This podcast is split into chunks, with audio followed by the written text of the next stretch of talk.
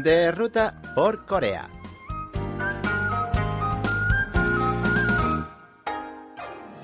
Hola amigos, les saluda Lucas Kim. Un jueves más les invito a ir de ruta por Corea.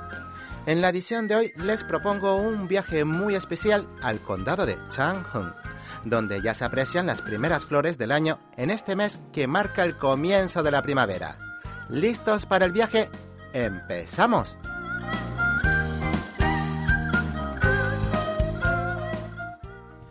En marzo, los paisajes de Corea del Sur empiezan a revestirse de colores múltiples, pues es cuando brotan las flores. Si bien todavía es pronto para disfrutar plenamente de la primavera, el condado de Changhung, en el sur de la provincia de Cholla del Sur, ya se anticipa un paisaje cálido y florido. El parque Hanche es uno de los mejores lugares para disfrutar de un bello escenario floral, pues alberga la mayor colonia de pulsatilas del país, que se extiende en una superficie de 100.000 metros cuadrados. Llamado Halmikot, en coreano, flor abuela, la pulsatila destaca por su forma sencilla y humilde, lo que le hace diferente de las otras flores primaverales que hacen alarde de su elegancia. Al florecer bajo en el suelo, suelen pasar fácilmente inadvertidas, pero si se toman un tiempo para agacharse y las observan detenidamente, pronto quedarán cautivados por su sencillez y comprenderán por qué se llama halmikot en coreano, pues los pelillos blancos que cubren sus pétalos púrpuras y la forma encorvada de sus tallos evocan la imagen de una tierna abuela. Después de pasar un buen rato entre las flores y explorando cada rincón del parque, quizás necesiten relajar los pies y sentarse un rato.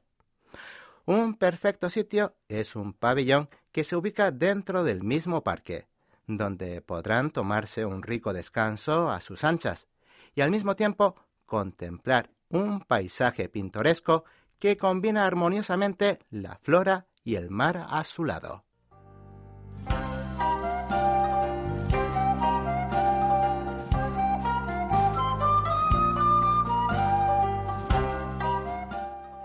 El marzo de Changheon también destaca por sus bellas camelias, que vayan de rojo intenso el monte Cheonggwansan, uno de los cinco principales montes del país.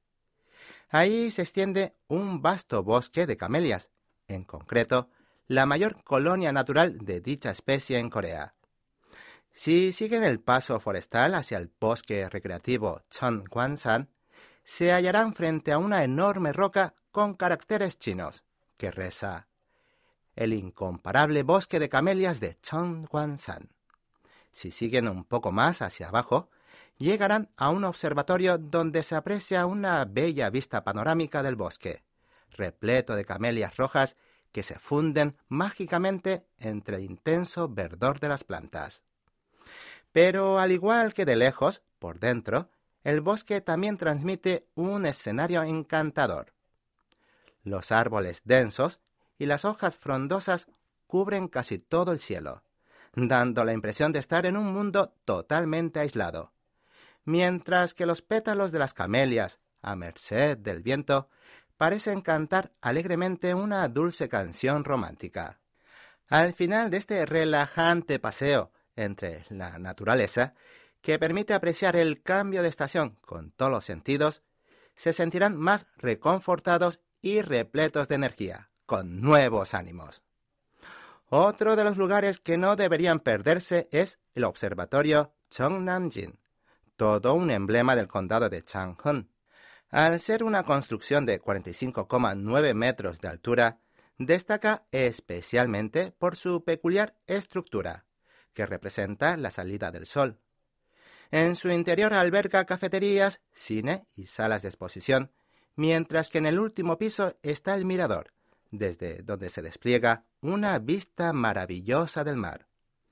El observatorio abre todos los días desde las 9 de la mañana a las 7 de la noche, excepto los lunes y la entrada cuesta 2.000 wones para los adultos y 1.000 wones para los niños.